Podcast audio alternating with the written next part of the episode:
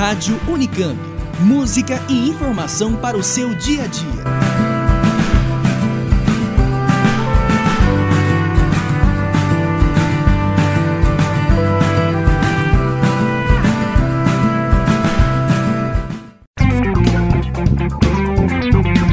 Ciência, cultura e tecnologia.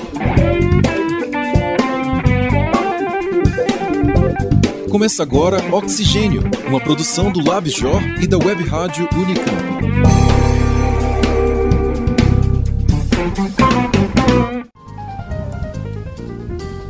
Olá, eu sou Patrícia Santos e essa é a edição 21 do programa Oxigênio. Eu sou Eric Nardini e você sabe, nós trazemos notícias e também análises e curiosidades sobre temas de ciência e tecnologia. Se você parar para pensar, a matemática está presente em muitas coisas do nosso cotidiano que a gente nem se dá conta. Hoje nós vamos falar sobre um desses usos, que é nas epidemias. Quem fala sobre isso é o pesquisador da Faculdade de Medicina da USP, Luiz Fernandes Lopes. Na entrevista, ele explica como a modelagem matemática ajuda a entender a dinâmica das epidemias e a planejar as medidas para controlar as doenças. Nós estamos cercados por seres invisíveis. E eu não estou falando sobre nada sobrenatural, não. Na seção Arquivo da Ciência, você vai relembrar como as bactérias passaram a ser conhecidas pela ciência e vai conhecer evoluções recentes no ramo da bacteriologia. Nosso colunista Eduardo Grisende, diretor da Rede Nacional de Ensino e Pesquisa, volta no tempo, mais precisamente no século XIX, para explicar o surgimento dos cabos telegráficos submarinos. Na sessão de reportagens, você vai conhecer mais sobre a interface cérebro-computador, um campo da neurotecnologia que tem auxiliado pessoas com limitações motoras a ter mais independência. 2016 é o ano em que o poeta Manuel de Barros completaria seu centenário. Duas vezes vencedor do Prêmio Jabuti, o poeta mato-grossense é o destaque da sessão Caleidoscópio nessa edição do Oxigênio. Você vai ouvir, é uma lembrança muito bonita do poeta. Acompanhe agora as notícias.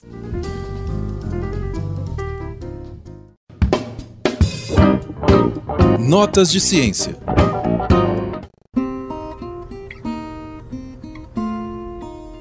As plantas carnívoras evoluíram de uma maneira muito interessante. É isso mesmo, Pati. Diz o ditado que a melhor defesa é o ataque. As plantas carnívoras parecem ter virado esse conceito do avesso. Em filmes e desenhos, vemos plantas carnívoras gigantes, devoradoras de homens, mas as que existem na vida real são bem menos assustadoras, ao menos do nosso ponto de vista. Suas estruturas modificadas são capazes de capturar apenas insetos ou, no máximo, pequenos vertebrados, como lagartixas e sapos. Mas elas são plantas, e normalmente plantas produzem seus próprios alimentos, convertendo gás carbônico e água em açúcares, por meio da energia capturada da luz solar. E como será que eles vieram a ser capazes de predar animais? Então, Eric, um grupo de pesquisadores alemães e um pesquisador árabe estudaram o padrão de expressão dos genes na Vênus papamosca, também chamada de Dioneia. Isso durante a captura e digestão de suas presas. Eles observaram que os genes mais ativos são aqueles presentes em outras plantas e que controlam mecanismos de defesa. As plantas não carnívoras produzem pequenas quantidades de uma proteína chamada hidrolase quando são atacadas por insetos e bactérias. Já na papamosca, quando as presas são capturadas em suas folhas modificadas como armadilhas, grandes quantidades de hidrolases são liberadas. Isso facilita a digestão da carapaça de quitina dos artrópodes, suas vítimas. Pouco tempo depois, nessas folhas modificadas, são expressos genes que nas plantas não carnívoras são ativos nas raízes. As raízes são os órgãos de absorção dos nutrientes do solo. Como na papa-mosca os nutrientes são absorvidos das presas digeridas, genes similares são ativados nas folhas armadilha. Os resultados parecem indicar que as características que permitem que as carnívoras devorem suas presas são resultados de modificação evolutiva de características já presentes em suas ancestrais, que não eram carnívoras. O estudo foi publicado online antes da versão impressa no site da revista Genome Research.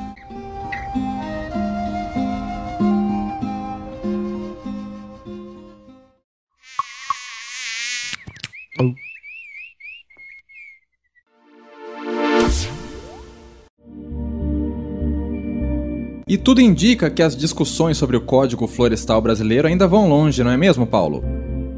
É verdade. No dia 18 de abril, o Supremo Tribunal Federal realizou uma audiência pública para discutir o novo Código Florestal Brasileiro, aquele de 2012.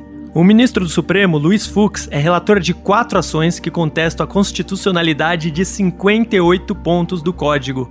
Por se tratar de uma questão interdisciplinar e não apenas jurídica, foi necessário consultar diferentes setores da sociedade, como pesquisadores, governo, movimentos sociais e produtores rurais.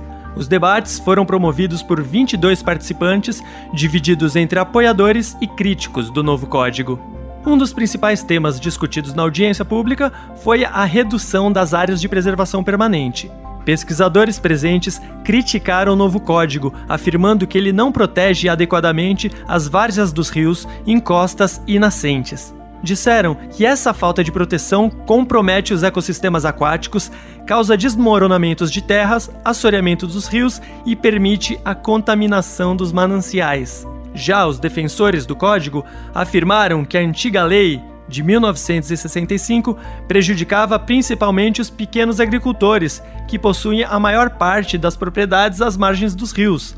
Em relação ao uso de encostas, justificaram que determinadas culturas, como arroz ou café, precisam ser cultivadas em regiões de relevo.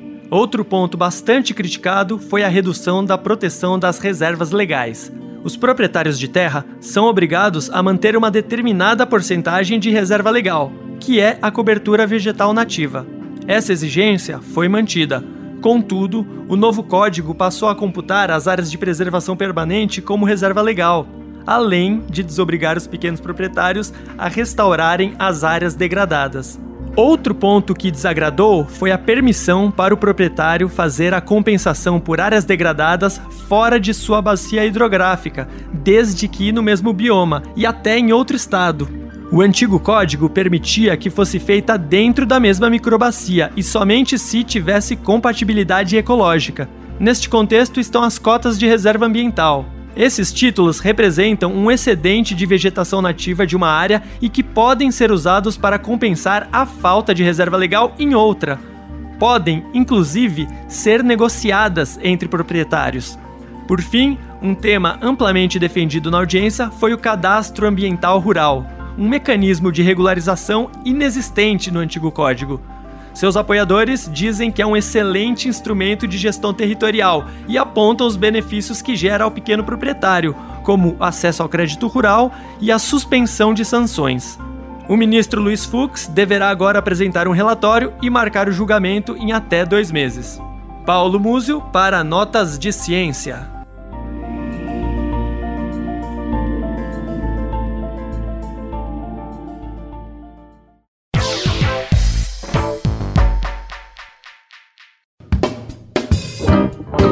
Reportagem. A área de fabricação digital tem ganhado bastante destaque nos últimos tempos devido às possibilidades que traz para o desenvolvimento das mais diversas tecnologias, desde os brinquedos em miniatura até as próteses de uso médico. Uma iniciativa que busca promover o maior acesso da população a essas ferramentas são os Fab Labs, espaços compartilhados onde as pessoas podem se reunir para transformar suas ideias em projetos com o uso desses equipamentos. Descubra como esses espaços surgiram, suas principais tendências e outras respostas na reportagem de Paula Penedo.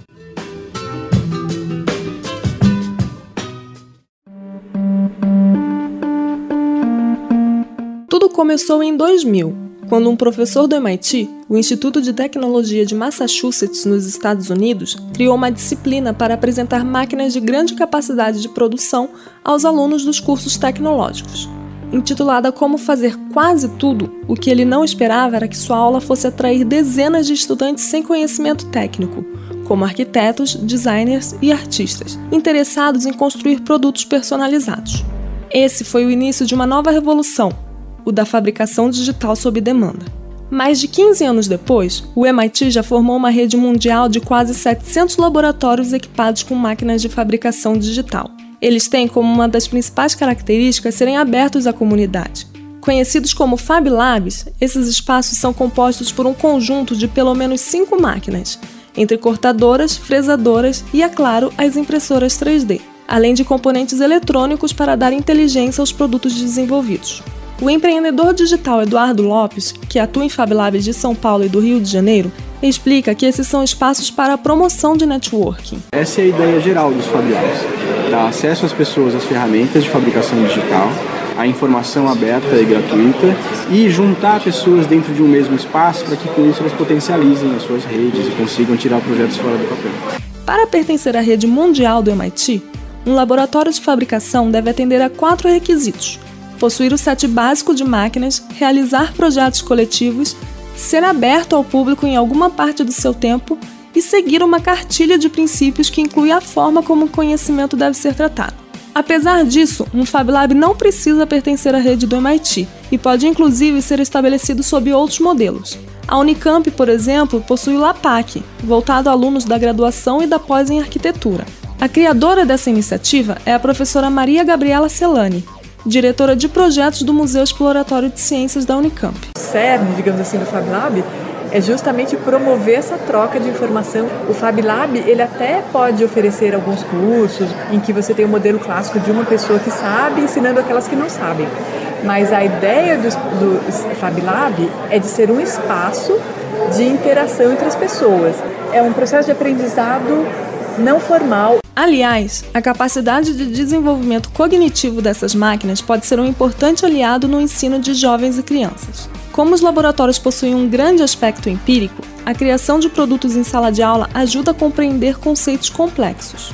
Quem explica isso é Alex Garcia, pesquisador de tecnologias digitais em políticas de educação e coordenador da rede FabLat Kids. Segundo Garcia, crianças de 6 a 12 anos precisam de uma materialidade muito forte para aprenderem. No caso aqui, eles desenhavam cadeiras. Não tinha um objeto é, concreto. Só que na cadeira eu, eu dava desafios. É, a cadeira só tem uma função ao conceito abstrato. Função, conceito abstrato. A tecnologia te utilizou para quê? Para resolver um problema. Olha outro conceito abstrato, tecnologia. Então você viu, não é a questão produtivista que está muito presente no Fab Lab. Ela vai levar como ela fez todo esse processo. Atualmente, tem havido uma tendência de barateamento das máquinas de fabricação digital, em especial as impressoras 3D.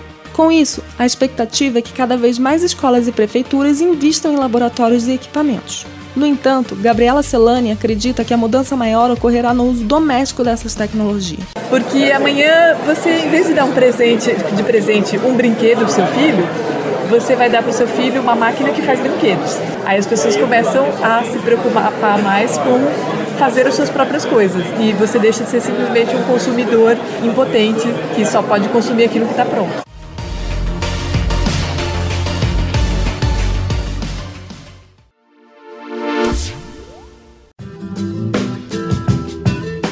Uma queda, um trauma, um acidente de carro, um derrame. Em questão de instantes e pelas mais diversas razões, todos estão sujeitos a sair de um estágio completamente funcional e independente para passar a viver em um corpo imóvel, nos casos mais severos.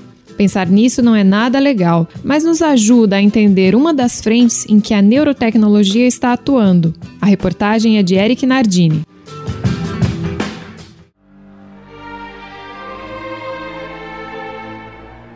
Imagine para uma pessoa com alto grau de limitação motora voltar a ter um pouco mais de independência. Tarefas de diferentes complexidades são possíveis por meio de uma metodologia chamada BCI, a sigla para Brain Computer Interface, que em bom português significa interface cérebro-computador, está longe de ser assunto novo, mas é uma área que sempre se reinventa a partir de pequenas, grandes conquistas. O pesquisador André Ferreira, do Departamento de Engenharia Elétrica da Universidade Federal do Espírito Santo, conta que uma série de atividades podem ser feitas, acredite se quiser, com a força do pensamento, graças a um paradigma chamado de imagética motora. Basta você pensar, por exemplo, em mexer a mão direita, ou pensar em mexer os pés, não precisa executar o movimento, às vezes a pessoa não tem essa capacidade, né?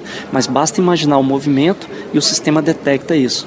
Isso é muito mais intuitivo e você não depende de estímulo externo, mas requer todo um período de aprendizado.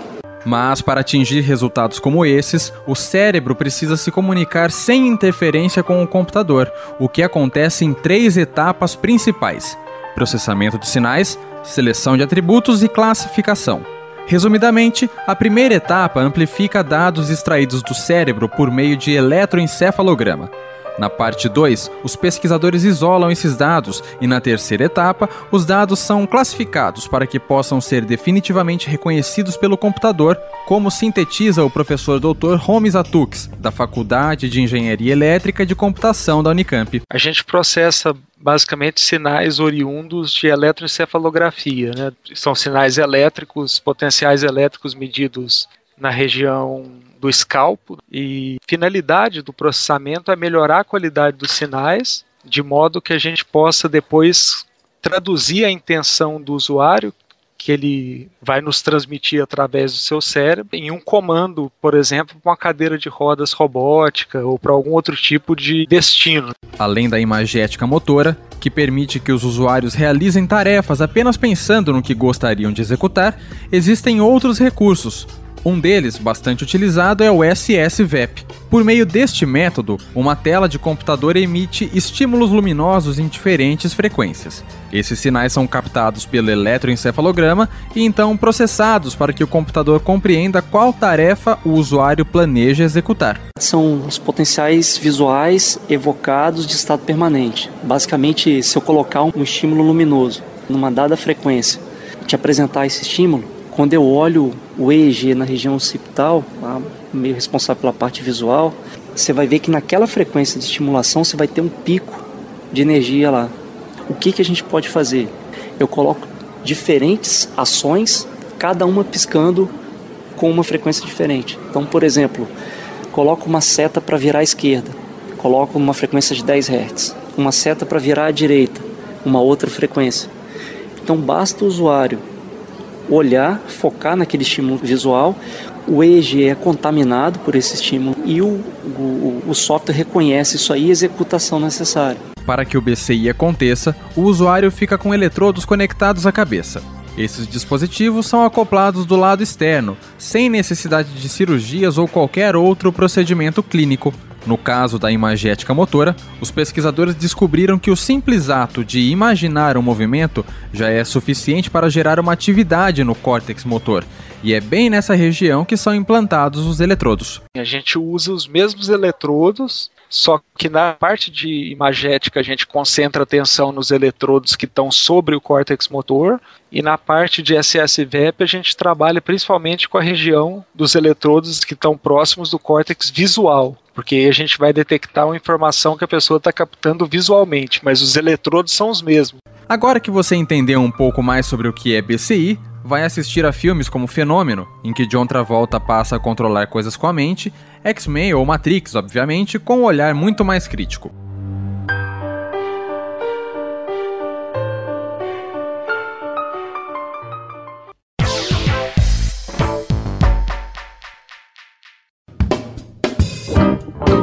Entrevista.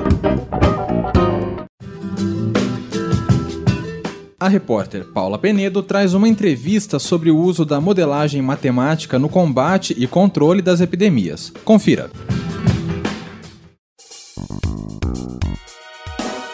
Desde 2015, o Brasil vem passando por três grandes epidemias de doenças causadas pelo mosquito Aedes aegypti. Só a dengue infectou mais de um milhão de pessoas no ano passado, período que também registrou quase 200 casos de recém-nascidos com microcefalia relacionadas ao vírus da Zika e mais de 7 mil infecções por chikungunya. Para combater essas doenças, uma das ferramentas mais importantes é a modelagem matemática em epidemiologia. Essa técnica visa encontrar os elementos essenciais da dinâmica das epidemias, de forma a auxiliar profissionais de saúde e definidores de políticas públicas na construção de estratégias de combate a essas doenças. Quem vai falar sobre esse assunto com a gente é o pesquisador da Faculdade de Medicina da USP, Luiz Fernandes Lopes. Lopes é doutor em física e atua principalmente nas áreas de epidemiologia matemática, matemática forense, genética populacional e informática médica. Qual é a importância de fazer um estudo matemático para caracterizar essas epidemias e outras doenças? Bom, é que não tem outra, outra maneira, né? Você tem uma, uma epidemia, ela entra numa população e a única maneira de você realmente é, definir estratégias eficientes né, de combate a ela é você conhecer a dinâmica dela, né? Quer dizer, conhecer como ela se propaga é, é, de uma pessoa para outra, né? como ela se espalha através da população, com que velocidade, de que maneira, né? no caso, por exemplo, é, de uma epidemia com vírus. Então, você tem que vacinar as pessoas. Se você não conhece como é, se transmite, você vai ter que vacinar 100% das pessoas, né? Para garantir eficiência. Mas, se você conhece os detalhes da transmissão, talvez vacinar apenas 80% das pessoas já seja suficiente ou talvez vacinar uma região já seja suficiente. A epidemiologia matemática, vamos dizer assim, que ela racionaliza, ajuda né, a racionalizar a, a, atuação das autoridades sanitárias. E como que é essa modelagem é realizada? Aí é a parte complicada, a parte difícil. Né? Bom, aí tem, tem três estágios. É, primeiro, é o, estágio, o primeiro estágio é você procurar entender quais são aquelas variáveis mais importantes que, que definem de maneira mais intensa as características é, dinâmicas da epidemia porque na hora de montar o modelo matemático é essencial que ele tenha o menor número possível de variáveis. Né? Se ele tiver todas as variáveis da epidemia real, aí ele é a epidemia real, você não consegue entender. É necessário fazer essa simplificação, é, encontrar quais são as, mais relevantes variáveis do problema. Isso é a parte mais difícil, é a parte que não é matemática, é médica quando é uma epidemia nova, por exemplo, agora, você tem a Zika, né? Agora que é uma epidemia nova é uma coisa meio de tentativa e erro, né? mesmo para o médico mais experiente, que a epidemia nova você não conhece direito. Bom, definida essas variáveis, então você monta um modelo, normalmente um modelo matemático, que é o que? É um modelo de fluxos, né? Você vê como a epidemia se movimenta, né? como ela se espalha, então você estuda esses fluxos, normalmente com matrizes ou com sistemas de equações diferenciais. E uh, esses fluxos uh, levam a, a, a, sistemas de equações, em geral também complexas, né, não lineares, e uh, aí vem a terceira parte, que é resolver isso e dar alguma resposta para o médico né, e para a autoridade de saúde. Por exemplo, bom, diz assim, olha, eu consigo resolver essa equação, ela funciona dessa maneira, é, ela me diz que a epidemia vai funcionar de tal maneira. Então, você olha o que está acontecendo na realidade, o médico diz para você, matemático, olha, isso aí assim não, não é assim que funciona, né? Então você volta lá ao começo e fala, bom, escolhi a variável errada. Né? E é, aí você é, revê essa escolha de variáveis, faz o processo todo até que o médico concorda com você é, nos resultados do seu modelo, né? E aí quando você tem essa, essa situação, você pode começar a mexer nessas variáveis, né? Hum. alterar essas variáveis e ver o que, que, vai acontecer com a epidemia, né? Se eu, se eu aqui, no caso de uma epidemia transmitida por mosquito, se eu matar mosquito, o que, que vai acontecer? Ou se eu tratar a epidemias que têm reservatórios animais, se eu tratar esses animais, o que, que vai acontecer, né? Então você começa a ver, a poder estudar políticas de intervenção. Professor, e no caso dos vírus que são conhecidos por sua alta capacidade de mutação, é possível fazer um modelo que leve em conta essas possíveis alterações que podem ocorrer? Como é que é feito? É é possível fazer isso, né, porque é, a mutação, no, no, final, quer dizer, é mais uma variável matemática. Né? Então, você pode colocar isso no modelo, na forma de o surgimento de mais um tipo de patógeno, né, ou seja, mais um tipo de vírus. Você pode estudar a competição entre eles. A gente pode, por exemplo, no caso típico dessa área, é a dengue, aqui no é a dengue, nós temos hoje quatro tipos de vírus um, dois, três, quatro aí. E se você pegar os últimos 15 anos, nós tivemos epidemias, começou pelo 3, voltou para o 2, aí veio o 4, agora está o 1 de novo. Então a gente consegue acomodar isso no modelo. E a gente ajuda, nesse caso, por exemplo, o, o, a epidemiologia matemática ajuda o, o epidemiologista mesmo, né, o biólogo, ah. o médico, né, a, a entender melhor como é que essas variantes, como é que essas mutações competem uma com a outra, né? Porque normalmente o vírus sofre mutação, mas aí ficam dois vírus, né? O primeiro não desaparece, os dois atuando. É, no caso da dengue, os quatro estão atuando, né? Então, você ajuda o biólogo, o médico, a entender melhor como é que ocorre a competição entre eles. E por falar em dengue, professor, é, o Brasil ele tem passado por epidemias de doenças transmitidas pelo Aedes. Por que, que tem sido tão difícil controlar essas doenças causadas pelo Aedes, apesar das sucessivas campanhas e estudos realizados desde a década de 80? É, aí no, no caso dessas doenças transmitidas pelo Aedes aegypti, o problema não é a doença, é o mosquito, né, o Aedes, hum. porque o, o Aedes tem uma característica muito importante, né? Ele é um mosquito pequeno, é um mosquito que voa rasteiro, ele é um mosquito urbano e caseiro, vive dentro das casas, né? Se reproduz dentro das casas, no quintal no máximo, né? Hum. Da casa, ele não vai para o quintal do vizinho, dificilmente, né? Ele vai para o quintal do vizinho. E além disso, é, é, maldade da natureza, né? É, a picada dele não dói. Você não sente a picada dele ele tem um, um, a saliva dele é antistamínica e anestésica. E, então, é muito difícil controlar esse mosquito. As pessoas acham que não tem mosquito em casa, né? Porque elas não veem o mosquito, ele é pequeno, voa rasteiro, né? Elas não veem o mosquito, não sentem a picada, então, vá, na minha casa não tem mosquito, mas tem. E quem transmite, então, quem leva de um lado para o outro a doença, nesse caso do Aedes, não é o Aedes, é o homem, né? A pessoa é picada, tem um mosquito infectado em casa, ela é picada por esse mosquito, aí ela vai trabalhar, tem um mosquito no serviço que a pica e contrai a doença. É assim que se espalha pela cidade toda. Né? Então, o combate a essa doença, é muito, a essa doença é muito difícil por causa disso. Né? É muito difícil de exterminar o Aedes aegypti, é quase impossível. É uma tarefa muito árdua e exige uma participação da população inteira. E por falar nisso, professor, é, o Aedes ele já havia sido eliminado né, nos anos 50 com o uso de inseticidas, mas ele acabou reaparecendo nos anos 70. Né? E hoje também, como falamos, ele é responsável também pela transmissão de outras doenças além da dengue. É, considerando tudo isso, qual seria a melhor estratégia de combate? Uma que eliminasse novamente o vetor ou que só focasse em imunizar a população? Bom, o ideal seria eliminar o vetor. Quer dizer, esse mosquito aparentemente ele se adaptou, né? Ele hum. virou um mosquito caseiro. É difícil de eliminar, teria que se fazer campanha, uma campanha complexa, né? Uma hum. campanha complexa para eliminar, para eliminar. Mas o ideal seria eliminá-lo. E hoje o que ocorre? Ele transmite quatro doenças importantes. No Brasil ele está transmitindo três, né? Hum. Dengue, chikungunya e zika. Mas o Aedes também é, transmite febre amarela. Ah, sim. Ah, no hum. início do século XX, no Brasil, ele foi responsável pelas epidemias de febre amarela urbana. Então existe o risco, né, enquanto houver a Aedes, existe o risco de ter febre amarela urbana de novo. Você tem a vacina para febre amarela, você está é, indo aí, mas com muitos problemas, uma vacina contra a dengue, que ainda não é eficiente, não é muito boa, tem efeitos colaterais e tal, mas para a zika e para a dengue não tem vacina. E a zika é particularmente perversa por causa dessa característica dela né? de provocar microcefalia em insetos, né? Então, é muito difícil, no caso do Aedes, você fazer qualquer outro combate que não seja a eliminação do mosquito.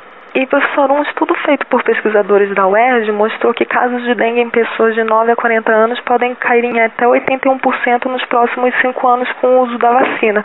É, qual vai ser o impacto disso para a disseminação da dengue no Brasil? Olha, a população de 9 a 40 anos é mais de metade da, da hum. população brasileira. Né? Hum. Então, a vacina é, tem um efeito importante. O problema dela é que não está claro. Primeiro, ela não atua igualmente sobre os quatro tipos. Ela é mais eficiente em alguns tipos do que em outros. Então, essa redução média dos casos é só média. Pode ser que para algum tipo de vírus ela seja um pouco maior. E tem um outro problema que na população é, de menos de 9 anos, o estudo não pega a população de 9 anos, porque na hum. população de menos de 9 anos a, a vacina é muito pouco eficiente se for usada a vacina, haverá uma redução de fato né, no número ah. de, de, casos de dengue, mas vai continuar tendo. Por acaso, a continuar havendo é, maior incidência de casos na população de, de baixa idade, mais vulnerável. Professor, em um estudo publicado em 2014, o seu grupo ele apresenta um modelo simples que engloba as principais variáveis relacionadas ao controle do Aedes aegypti.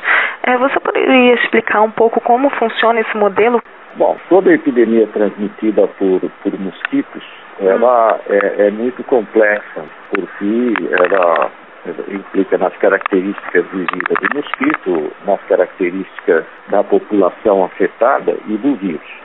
Neste caso do que nós publicamos, nós levamos em consideração, primeiro, trabalhamos supondo somente um tipo de vírus. Na, as epidemias de dengue na última década no Brasil, elas têm se caracterizado pela circulação dos quatro vírus, mas sempre tem um vírus que é responsável por 70% a 80% dos casos. Então, nós consideramos, nesse caso, somente um tipo de vírus, né?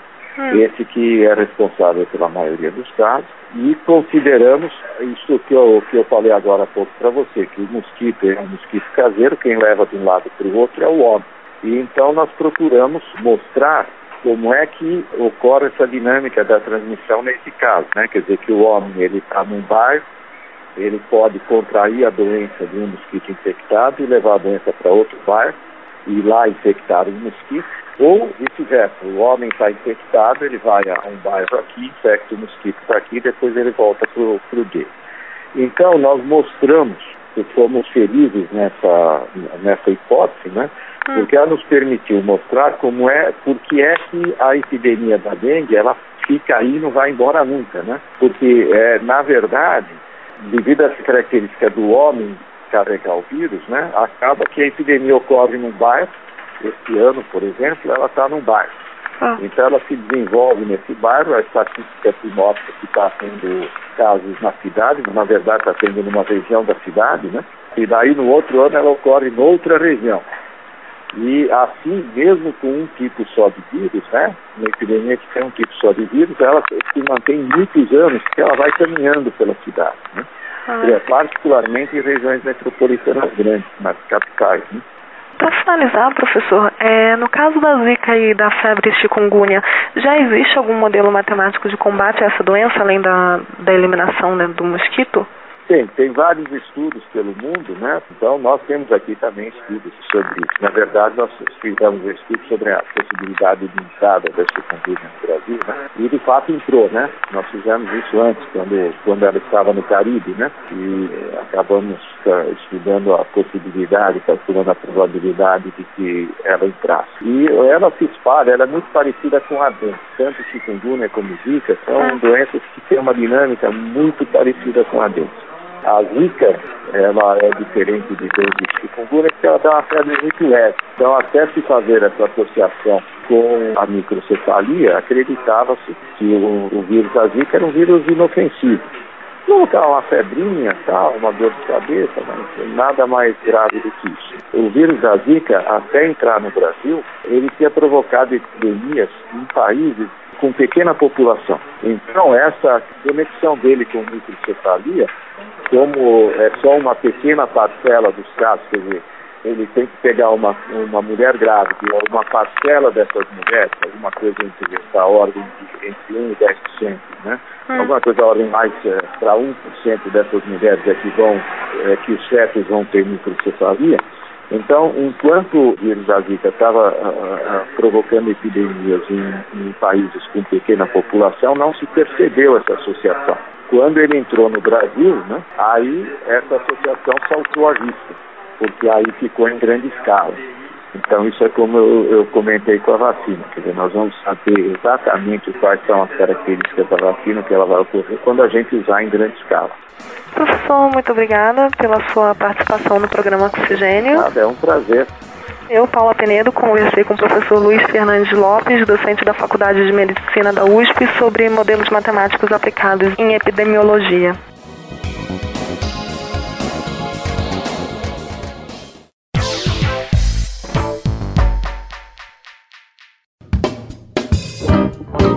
Arquivo da Ciência.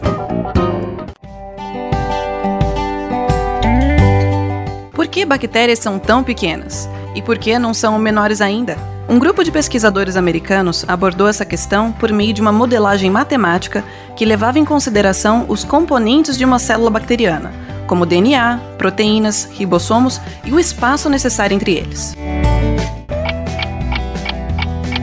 Há 340 anos, perguntas como essa não fariam sentido. As pessoas nem sequer sabiam da existência de bactérias. Essa descoberta é creditada a um dos pioneiros na observação microscópica, o holandês Anthony van Leeuwenhoek. Como a versão aperfeiçoada de um instrumento desenvolvido poucas décadas antes, o microscópio óptico, Leeuwenhoek iniciou uma série de observações relacionadas à sensação de gosto. Entre suas análises, o cientista acabou examinando a água em que mantinha pimenta mergulhada há várias semanas.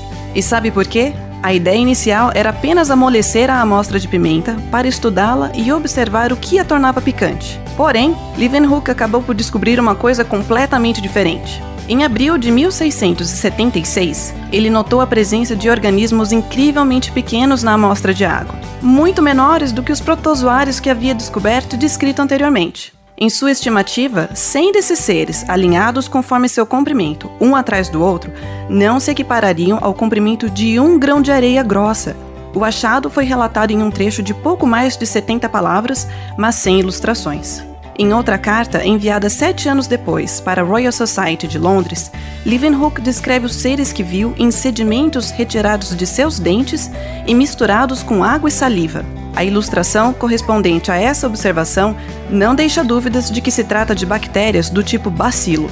Com o advento do microscópio eletrônico, na década de 1930, mais e mais espécies de bactérias foram sendo descobertas, com diferentes características metabólicas, as que necessitam ou não de oxigênio e as que produzem álcool ou ácido lático na fermentação, além de diferentes formas e tamanhos e ambientes em que se desenvolvem.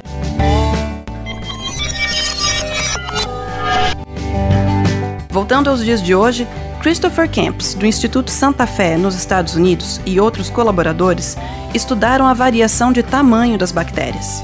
E eles calcularam que, caso a menor tivesse o tamanho de uma mosca, a maior seria do tamanho de um elefante.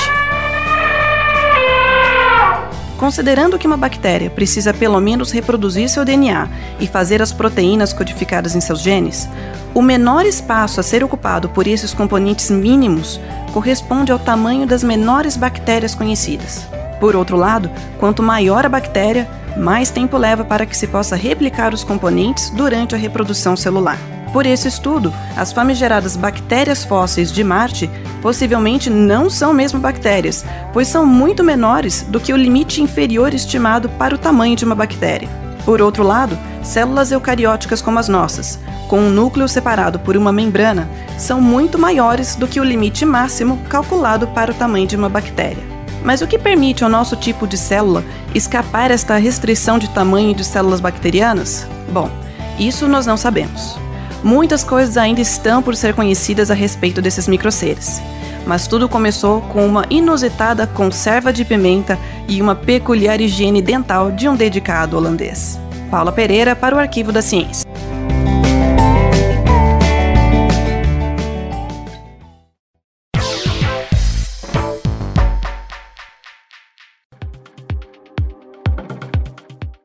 Quantidade de cabos telegráficos submarinos no século XIX era similar à quantidade de cabos óticos que temos hoje em dia, você sabia? É isso mesmo, Pati. Nosso colunista de tecnologia, Eduardo Grisende, explica como esses cabos faziam o trabalho das comunicações lá por volta de 1850 e ainda indica um livro que aprofunda essa história.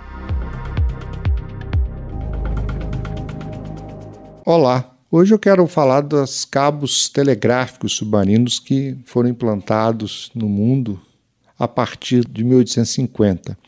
Tem um livro de um inglês chamado Tom Standage, que foi publicado em 98, 1998, se chama Internet Vitoriana. Na verdade, rotulando esse boom de cabos telegráficos, da telegrafia em si, como a internet daquela época, né? da, da Rainha Vitória. É interessante porque realmente esse boom que aconteceu a partir de 1850, ele já na segunda metade desse século XIX tinha tantos cabos telegráficos submarinos quanto existem hoje de cabos ópticos submarinos no mundo, né? Mais curioso ainda é saber que o Brasil, por causa de Portugal, por causa especial de Dom Pedro I, que era um entusiasta dessa tecnologia, o Brasil ele se envolveu muito, ele foi pioneiro. Praticamente o que acontecia lá acontecia aqui também no país. Para vocês verem, em 1850 foi inaugurado o primeiro cabo submarino telegráfico entre a Inglaterra e França. E sete anos depois nós já tínhamos um primeiro cabo subaquático atravessando a Baía da Guanabara. 24 anos depois, ou seja, em 1874, nós já tínhamos um primeiro cabo transatlântico entre o Brasil e a Europa. É muito pouco 24 anos para aquela época. Em 1901, nós já tínhamos na costa brasileira tantos cabos telegráficos quanto o número de cabos submarinos que temos hoje. É muito interessante pensar em tudo isso porque em 1895 e 1896 foi lançado um cabo submarino, na verdade subaquático, ligando Belém a Manaus pelo Rio Amazonas. Nós não temos um cabo ótico hoje que atravessa o Rio Amazonas, mas já tínhamos isso no final do século XIX e ele serviu a nós durante cerca de 60 anos. Ele foi desativado agora, na década de 60 do século XX. Pois é, vejam que o mundo, com tanta infraestrutura telegráfica submarina e terrestre, né, foi rotulado por esse autor Tom Standard como a internet vitoriana em homenagem, na verdade, em referência à Rainha Vitória. Incrível, não, gente? Eduardo Grisende para Oxigênio.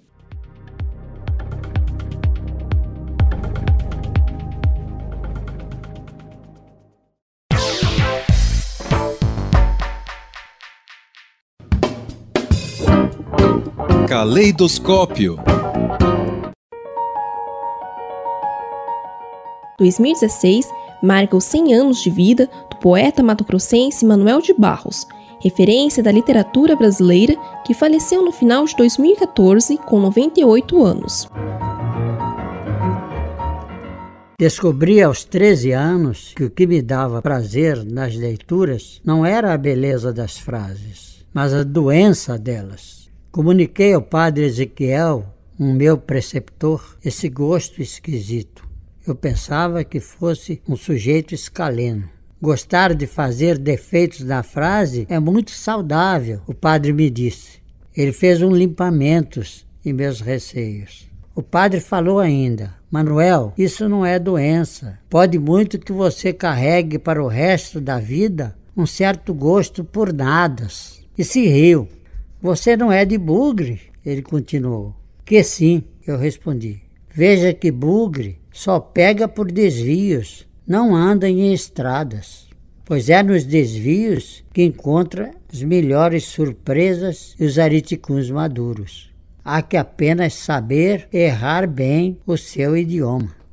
Esse padre Ezequiel foi o meu primeiro professor de agramática. O poema recitado foi o professor de agramática do livro das ignorâncias, de e por Manuel de Barros. O poeta nasceu em Cuiabá, mas morou na infância em Corumbá, conhecida como a capital do Pantanal, o que serviu de inspiração para seus textos que misturam poesia e prosa, assim como as águas do Pantanal, explica o professor da Universidade Federal Fluminense, Atalberto Miller Jr. Segundo o professor, apesar de Manuel de Barros ser vendido como poeta do Pantanal, sua poesia vai muito além de uma descrição, pois ele apenas utiliza dos recursos da natureza para alargar o olhar do leitor. Já dizia um de seus poemas, aspas, As coisas não querem mais ser vistas por pessoas razoáveis. Elas desejam ser olhadas de azul, que nem uma criança que você olha de ave. Fecha aspas. Isso permite que o poeta, que abusa dos neologismos, dê vozes e novas perspectivas para o que fica esquecido na sociedade, afirma Adalberto é que o Manuel de Barros cria uma espécie de fusão entre o homem e a natureza. Quando ele fala do caracol, ele entra dentro do caracol e assume a visão do caracol. Tem um, po um poeminha sobre os caracóis que fala assim: Ah, como serão ardentes nos caracóis os desejos de voar. Essa é uma perspectiva que vem do caracol. Manuel de Barros é o poeta que mais vendeu livros no Brasil mas só se tornou largamente conhecido meio século depois de lançar seu primeiro livro, Poemas Concebidos Sem Pecado, publicado com 21 exemplares artesanais em 1937. Depois de viajar o mundo e viver no Rio de Janeiro com sua esposa, Manuel voltou a morar em Corumbá para cuidar da fazenda herdada do pai. Quando conseguiu se estabelecer financeiramente, ele se mudou para Campo Grande, onde realizou o sonho de ser inútil, como descrevia sua profissão de poeta. Adalberto critica as editoras que exploram demais uma imagem de poeta para crianças ou poeta do Pantanal, ignorando o lado político dos textos de Manuel. Isso é o fundo mais profundo da poesia do Manuel Barros. Quando ele fala do inutensílio, é, a poesia cuida daquilo que a sociedade capitalista jogou fora, tanto do sapato velho, descartado, quanto das pessoas que foram descartadas pelo sistema. Aí ele fala do andarilho. O andarilho o que, que é? Uma pessoa que não se enquadra em lugar nenhum do sistema capitalista o ínfimo é muito mais importante do que o luxo. Então, quando o Mário Barros fala do ínfimo, do descartado, do desnecessário, é claro que é política. Esse lado político pode ser notado em vários poemas de Manuel, como o Tratado Geral das Grandezas do Ínfimo, que diz: A poesia está guardada nas palavras. É tudo que eu sei. Meu fado é o de não saber quase tudo. Sobre o nada, eu tenho profundidades. Não tenho conexões com a realidade. Poderoso para mim não é aquele que descobre o ouro. Para mim, poderoso é aquele que descobre as insignificâncias do mundo e as nossas. Por essa pequena sentença, me elogiaram de imbecil. Fiquei emocionado. Sou fraco para elogios.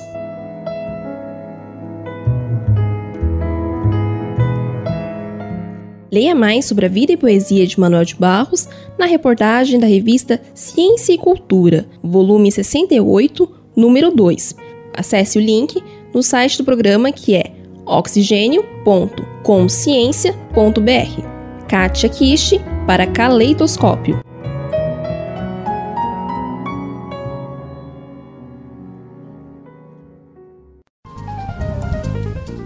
Entre os dias 23 e 25 de maio, acontece a edição nacional do Pint of Science, um evento mundial que busca reunir cientistas e público em bares para divulgar ciência de uma maneira mais informal. As cidades participantes são Belo Horizonte, Campinas, Dourados, Ribeirão Preto, Rio de Janeiro, São Carlos e São Paulo.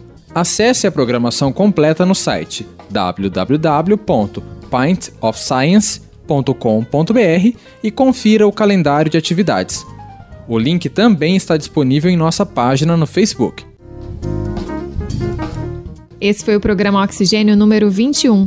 Você pode ouvir todas as edições anteriores pelo nosso site, que é oxigênio.consciência.br. Lá dá para fazer o download e seguir pelo RSS. Gostou do programa? Tem comentários ou sugestões? Vem conversar com a gente pelo Facebook e pelo Twitter. Até mais! Coordenação: Simone Paloni. Produção e reportagem desta edição: Eu, Eric Nardini. Kátia Kishi. Roberto Takata. Eu, Patrícia Santos. Paula Pereira. Paula Penedo. E Paulo Múzio. Samuel Garbuio é o responsável pelos trabalhos técnicos.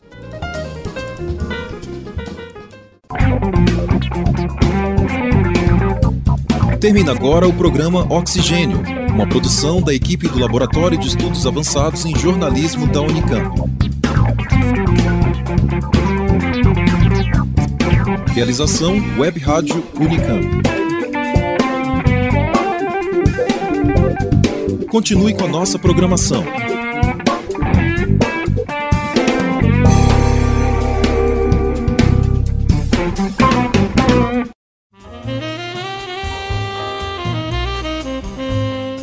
Você está ouvindo a Rádio Unicamp. Música e informação de qualidade.